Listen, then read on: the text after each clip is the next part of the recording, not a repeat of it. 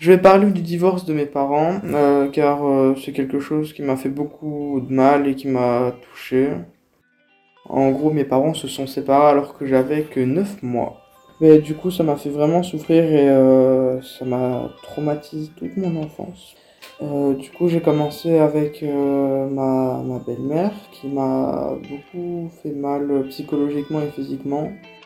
Euh, elle me frappait, elle me mettait dans des, dans des coins où on pouvait se moquer de moi délibérément sans que personne ne soit réprimandé. Du coup, je me souviens même d'un moment où euh, ma belle-mère m'a frappé tellement fort que euh, je suis tombé et je me suis éraflé le bras tellement fort que j'ai commencé à saigner.